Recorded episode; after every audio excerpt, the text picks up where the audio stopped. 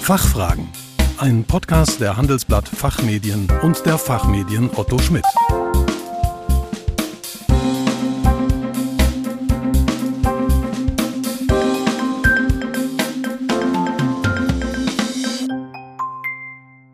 Hallo und herzlich willkommen zum Expertentalk der Fachfragen. Mein Name ist Kerstin Pferdmenges. Unser Thema heute Nachhaltigkeit, Herausforderung für den Aufsichtsrat.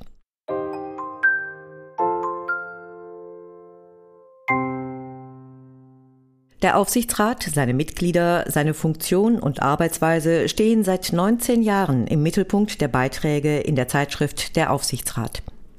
In Zusammenarbeit mit der Wirtschaftsprüfungsgesellschaft Deloitte wurde in diesem Herbst das vor 14 Jahren eingerichtete Aufsichtsratspanel zum 21. Mal durchgeführt, um wieder ein Meinungsbild zu aktuellen Themen zu erhalten. Dabei stand unser heutiges Thema Nachhaltigkeit, Herausforderung für den Aufsichtsrat im Mittelpunkt. Ich freue mich dazu, Dr. Arno Probst und Professor Dr. Patrick Felte zu begrüßen. Dr. Probst ist Wirtschaftsprüfer und Steuerberater in Hamburg und leitet unter anderem als Partner das Center for Corporate Governance bei der Wirtschaftsprüfungsgesellschaft Deloitte in Deutschland.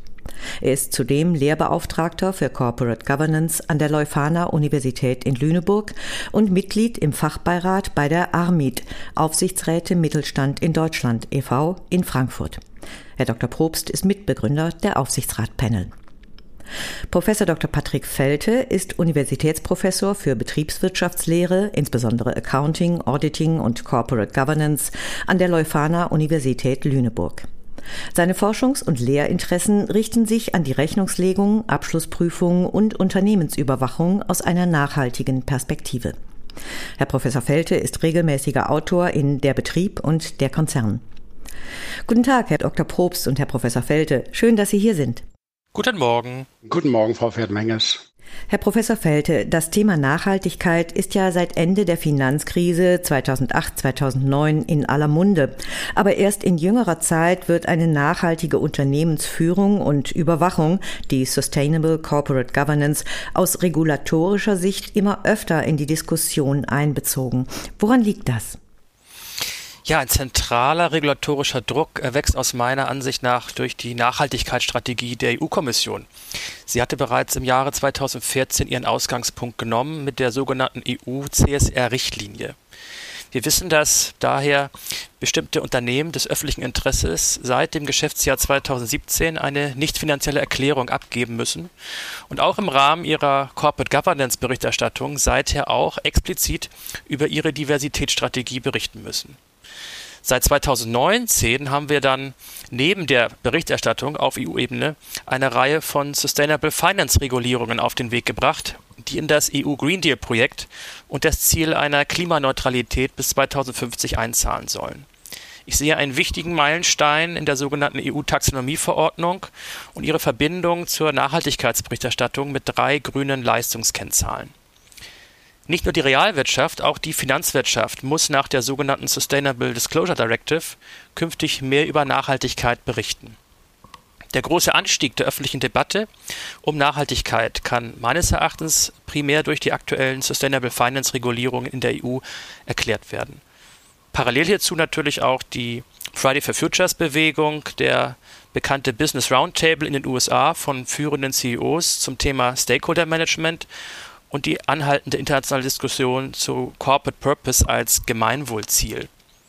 Wir erleben aber auch aus deutscher Sicht in den letzten Jahren Regulierungen im Bereich der nachhaltigen Governance.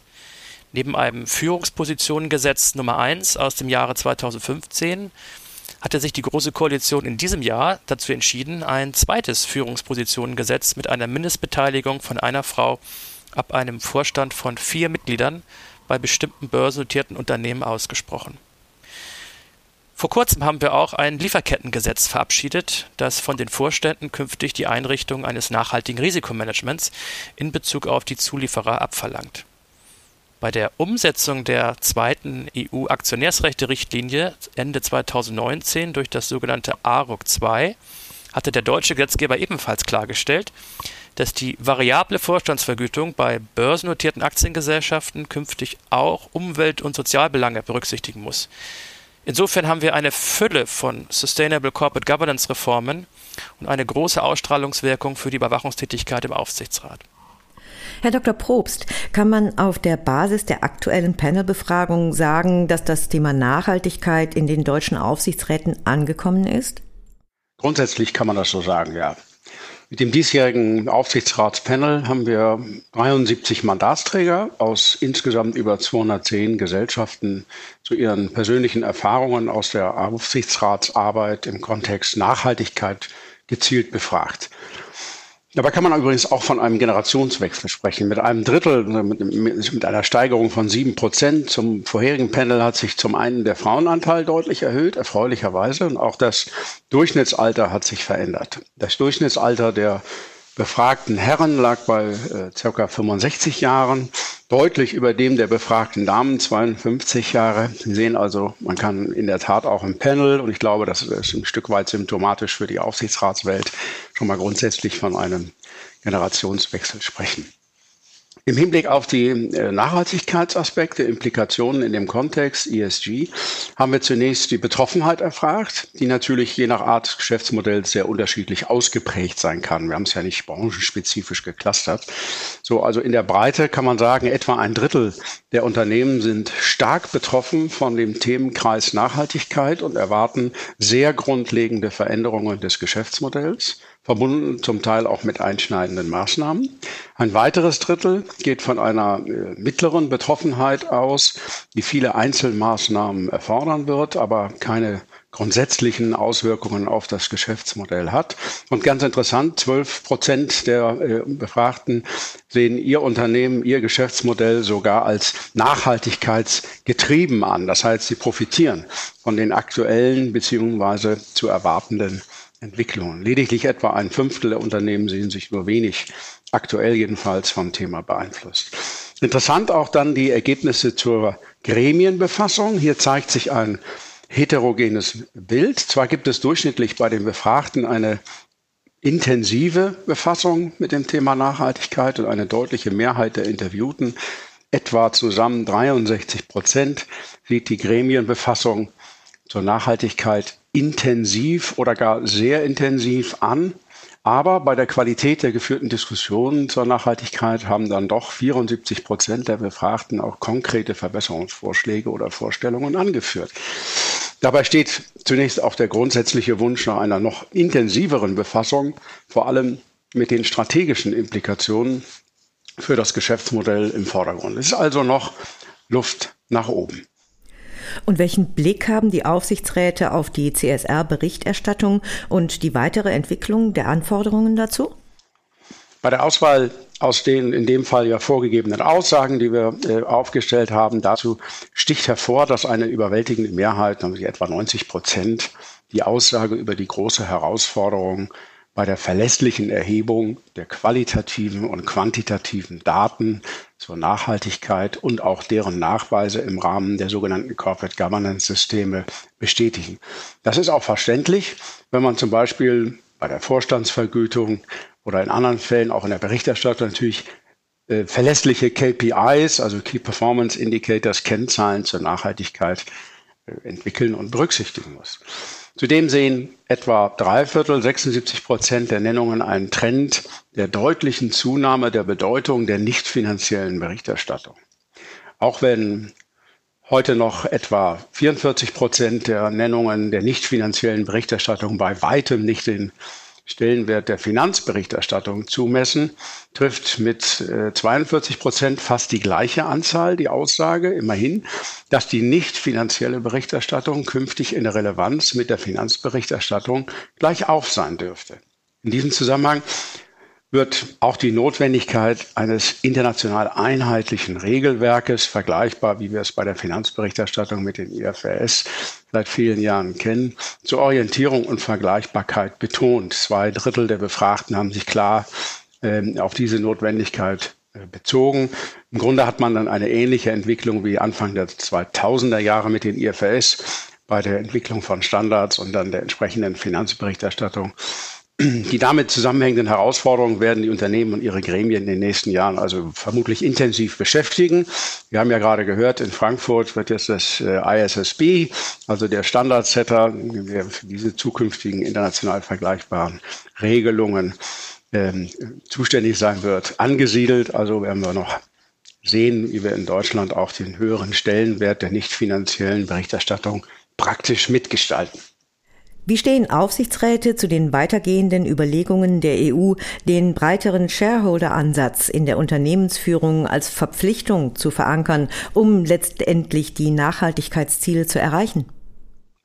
Tja, damit tut sich nun eine klare Mehrheit der Befragten ausgesprochen schwer.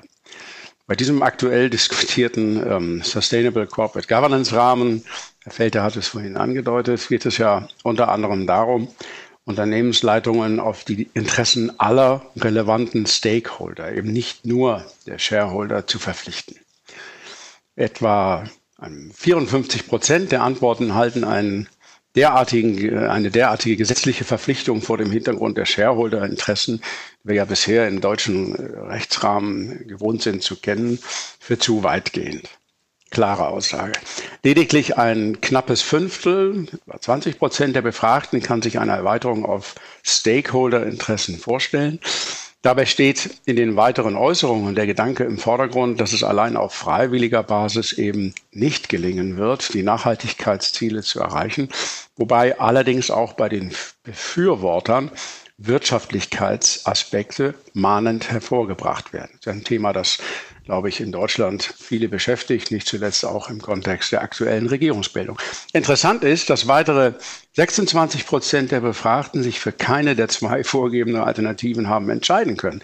Das zeigt einmal mehr die ambivalenten Auffassungen der Befragten bei diesem Thema.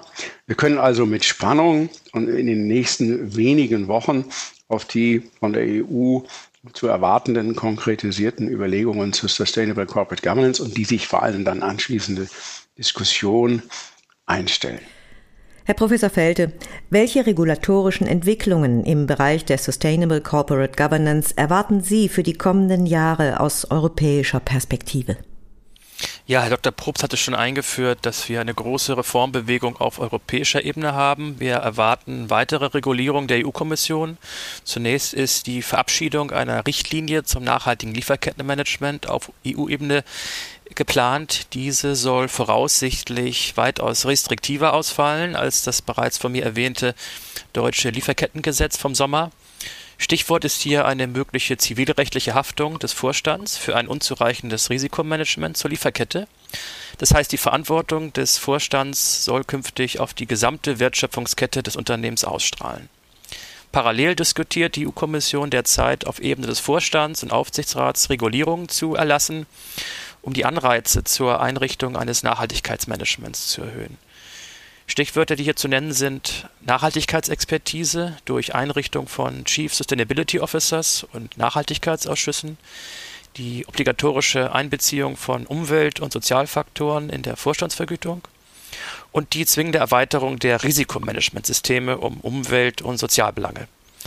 Man kann sich leicht vorstellen, dass diese gerade angedachten Reformen auf EU-Ebene momentan sehr kontrovers in Forschung und Praxis diskutiert werden. Ich denke allerdings als Fazit oder als Prognose, Nachhaltigkeit wird zur DNA der Aufsichtsratstätigkeit werden. Vielen Dank, Herr Dr. Probst, Professor Felte, für Ihren Besuch bei den Fachfragen und für Ihre Einschätzungen. Herzlichen Dank. Danke sehr, hat uns Spaß gemacht. Liebe Zuhörerinnen und Zuhörer, mehr zum diesjährigen Aufsichtsratspanel finden Sie in der aktuellen November-Ausgabe unserer Zeitschrift Der Aufsichtsrat. Der Link dazu wie üblich in den Show Notes. Außerdem können Sie die Zusammenfassung der Ergebnisse unter ar.redaktion.fachverlag.de anfordern. Wir hoffen, dass wir Ihnen einige Fragen beantworten konnten. Vielen Dank für Ihr Interesse. Tschö und bis zum nächsten Mal. Fachfragen. Ein Podcast der Handelsblatt Fachmedien und der Fachmedien Otto Schmidt.